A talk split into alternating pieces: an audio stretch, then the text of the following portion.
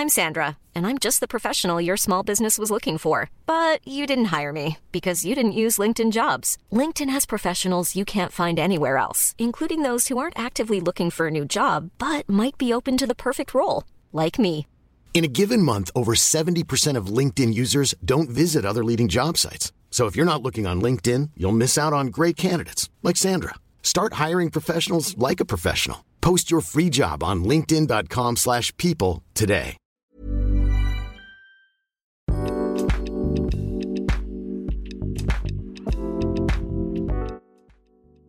Hola, ¿cómo están? Nuevamente aquí estoy pues grabándoles un nuevo podcast. Muy agradecida de que sigan escuchando nuestros podcasts y pues en esta ocasión les voy a hablar de las posibles causas que ocasionan el retraso en el lenguaje. En terapia me pasa mucho que me llegan los papás preguntándome, me dicen mucho doctora, no soy doctora, soy licenciada, pero me dicen doctora o licenciada, ¿por qué mi hijo tiene este retraso en el lenguaje? Bien, pues yo les contesto que existen diversas causas que lo ocasionan.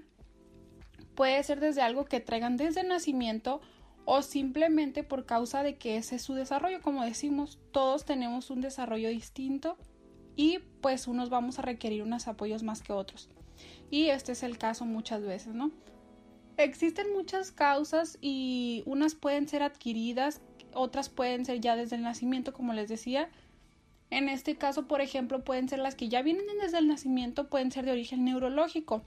Un niño que ya, por ejemplo, trae alguna dificultad neurológica, en este caso alguna lesión cerebral, y pues el lenguaje es gracias a funciones en el cerebro.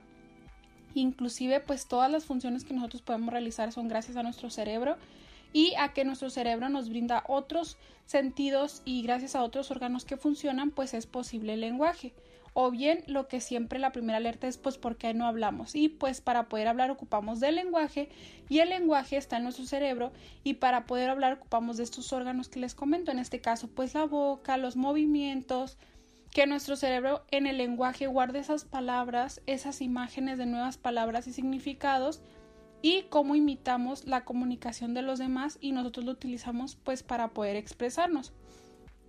Para ello requerimos de funciones cerebrales las cuales muchas veces desde el nacimiento pues se vieron dificultadas, ya sea por herencia o por alguna lesión que hubo durante el parto o durante el embarazo. Esas pudieran ser las que ya vienen de nacimiento o también pudieran ser, por ejemplo, una dificultad auditiva. ¿Y por qué la audición? La audición puede ser, bueno, la pérdida auditiva, mejor dicho, puede ser tanto adquirida como desde el nacimiento desde el nacimiento sería porque durante la gestación, durante el embarazo, el pequeñito no se desarrolló adecuadamente su, su área este, del oído o de la audición y por lo tanto tiene una dificultad auditiva o bien puede ser adquirida después de haber nacido, pues tuvo, pudo tener algún tipo de infección en el oído, ocasionando algún tipo de pérdida auditiva. Puede ser total o esta puede ser leve o moderada dependiendo la causa. Inclusive una de las preguntas que hago en la entrevista es si ha habido alguna fiebre alta al punto de convulsionar, pudiendo dificultar, perdón, pudiendo provocar alguna dificultad auditiva y porque es importante destacar que no hay una dificultad auditiva, porque la audición es uno de los principales canales que nos hace posible hablar porque así como nosotros escuchamos, es como imitamos las palabras o los sonidos que los, de los que los demás hacen a nuestro alrededor. Inclusive para poder comprender mejor cómo es tan importante la audición para hablar es cuando nosotros hablamos y nosotros, nosotros nos equivocamos, pues la forma en que nos damos cuenta que nos equivocamos fue porque nos escuchamos. Si no nos hubiéramos escuchado, realmente no nos hubiéramos dado cuenta de que nos equivocamos. A menos de que sepamos muy bien cómo funciona eh, al momento de articular sonidos, pues al hablar, ¿no? Pero eso sí es, es difícil de que alguien lo desarrolle sin estar muy consciente de cómo funciona la articulación de cada sonido. Pero esta es una de las principales causas, ¿no? Hay adquiridas como de nacimiento. Esta pudiera ser tanto adquirida como de nacimiento una pérdida auditiva. Y pues esto, por supuesto, va a ocasionar dificultades en el lenguaje. Otra de las posibles causas puede ser el estilo de crianza en casa. En casa eh, muchas veces la estimulación puede ser tanto favorable como desfavorable, pero es importante eh, decirles que no es un 100% que va a asegurar que el estilo de crianza provoque un retraso en el lenguaje. Puede ser un porcentaje del 100%. Pudiera ser un 20%, por ejemplo, que es lo que ocasiona este retraso en el lenguaje. Pero y el otro 80% restante realmente puede ser simplemente porque el niño ya trae de nacimiento este, esta forma de su desarrollo que, que va a necesitar este apoyo. Pero obviamente si es desfavorable el estilo de crianza, pues es mejor poder este, em, intervenir con otras estrategias en el, en el ambiente familiar, pues para favorecer esta situación. Bien, eh, como les decía, no siempre este, una causa va a ser el 100% del problema. Pueden ser varios los factores o las causas en conjunto que conviertan este 100% el retraso en el lenguaje.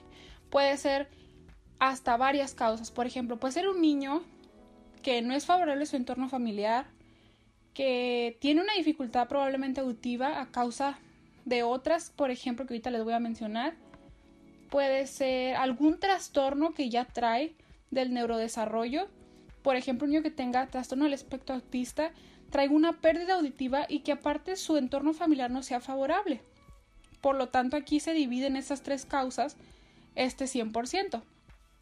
Eh, pero sí, muchas veces cuando sea nada más una pérdida auditiva, por ejemplo, o un trastorno del espectro autista, pues sí tiende a ser mayormente el porcentaje por el cual se causa este retraso en el lenguaje.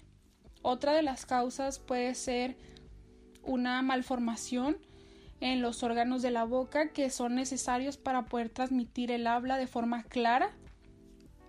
Otro de ellos puede ser alguna discapacidad, como una discapacidad motriz, en donde hubo una lesión cerebral y pues afectó áreas que son parte del lenguaje o bien que hacen posible el lenguaje. Entonces también es ahí donde decimos que puede ser una causa neurológica. Por eso muchas de las veces en la consulta pues yo les comento que una de las posibles evaluaciones que se lleguen a realizar va a ser ir con el neurólogo o ir con el audiólogo o con un otorrino también, cosa que no les he mencionado la parte del otorrino, o con otros especialistas que nos van a ayudar a descartar o a detectar algunas posibles causas que estén ocasionando el problema en el lenguaje. Bien, el otorrino, ¿qué papel este, cuenta aquí? Cuenta un papel muy importante. ¿Por qué? Desconocemos muchas veces que también una de las posibles causas de un problema en el lenguaje es una imposibilidad de respirar adecuadamente. Respirar adecuadamente o, bueno, lo más eh, funcional que el ser humano debería desarrollar es respirar por su nariz. Muchas veces hay una dificultad para poder respirar por nuestra nariz y hay que identificar qué está ocasionando que no haya una respiración correcta por nariz. ¿Qué te está obstruyendo como para poder realizar tu respiración de forma nasal? Puede ser ya sea alergias, ya sea una dificultad que está en tu nariz, algo que esté obstruyendo tu vía. ¿Por qué las alergias? Pues porque la alergia te va a provocar a lo mejor estar constantemente constipado y tu vía este nasal pues no está em, descubierta para que pueda entrar el aire por tu nariz, por tus fosas nasales.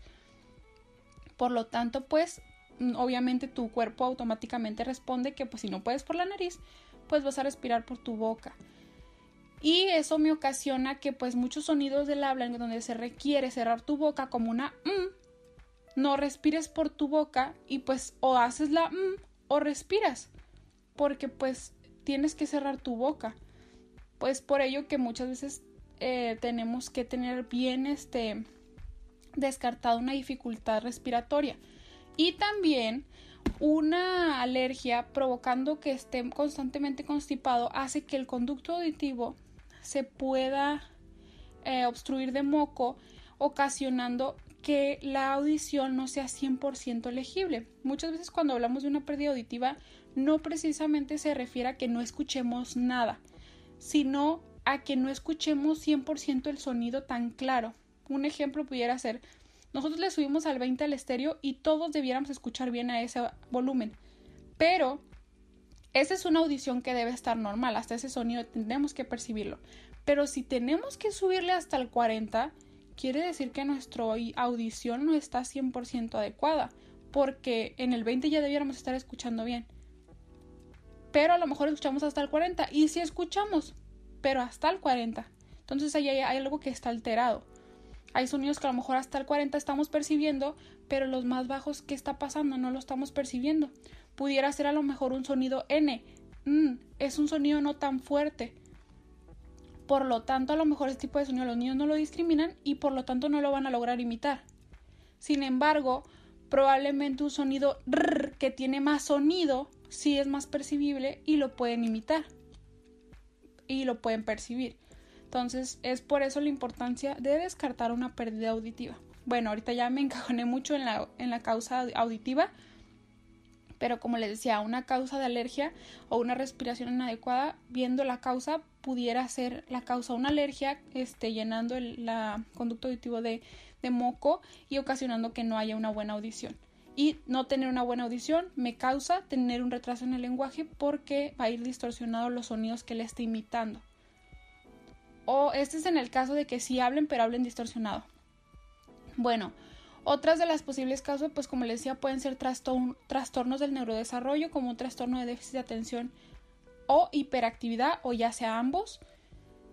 ¿Por qué? Porque para desarrollar el lenguaje, pues necesitamos ciertas habilidades de atención y pues obviamente no estar tan hiperactivos porque si no no percibimos la información de forma organizada y pues para poder desarrollar nuestro lenguaje y el habla ocupamos estar organizados, ocupamos poner atención para identificar cómo y poder imitar lo que los demás están articulando en su boca, los sonidos de, del habla o bien gestos que ocupamos para comunicarnos. Si no estamos poniendo atención para poder imitar esos sonidos o esos gestos, pues entonces hay una dificultad.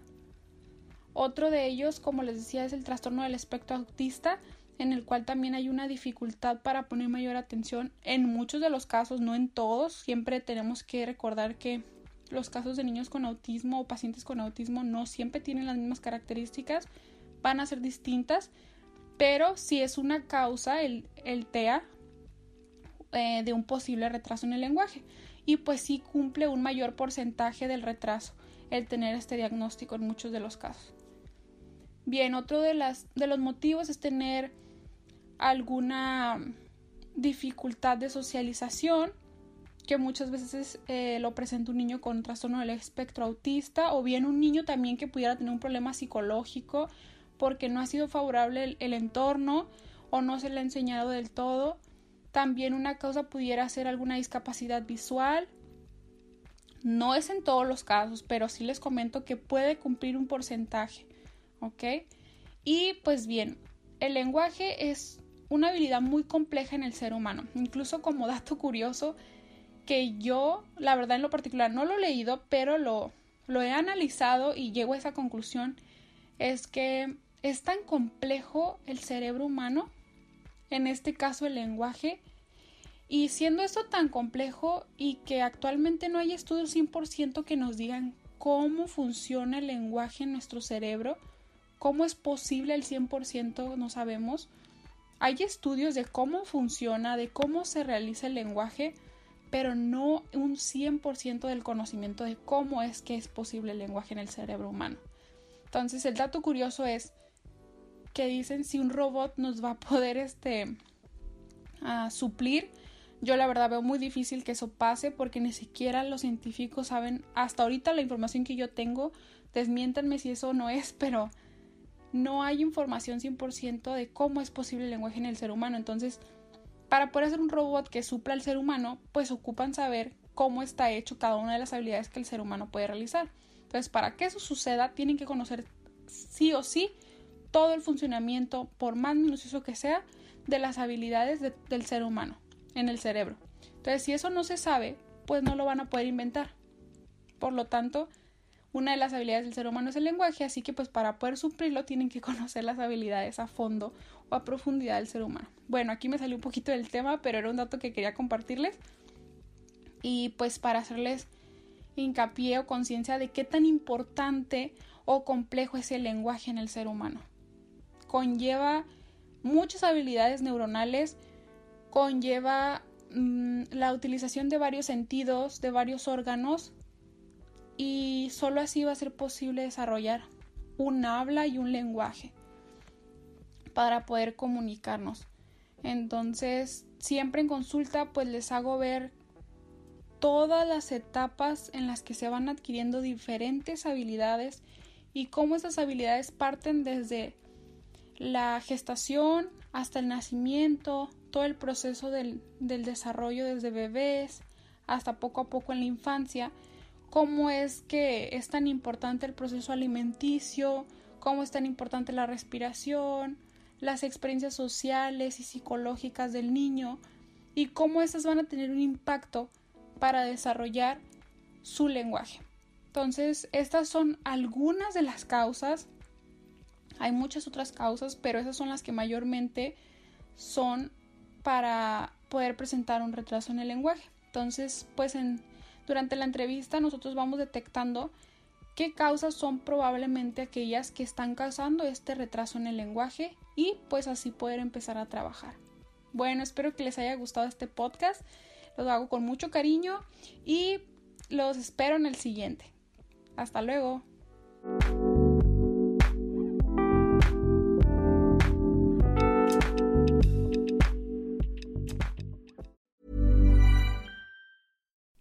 Would you like to look five years younger? In a clinical study, people that had volume added with Juvederm Voluma XC in the cheeks perceived themselves as looking five years younger at six months after treatment. Look younger, feel like you. Add volume for lift and contour in the cheeks with Juvederm Voluma XC. Reverse signs of aging by adding volume to smooth laugh lines with Juvederm Volure XC. For important safety information and to find a licensed specialist, visit juvederm.com. That's J U V E D E R M.com. Not for people with severe allergic reactions, allergies to lidocaine, or the proteins used in Juvederm. Common side effects include injection site redness, swelling, pain, tenderness, firmness, lumps, bumps, bruising, discoloration, or itching. There's a risk of unintentional injection into a blood vessel, which can cause vision abnormalities, blindness, stroke, temporary scabs, or scarring. Talk to a licensed specialist to find out if it's right for you.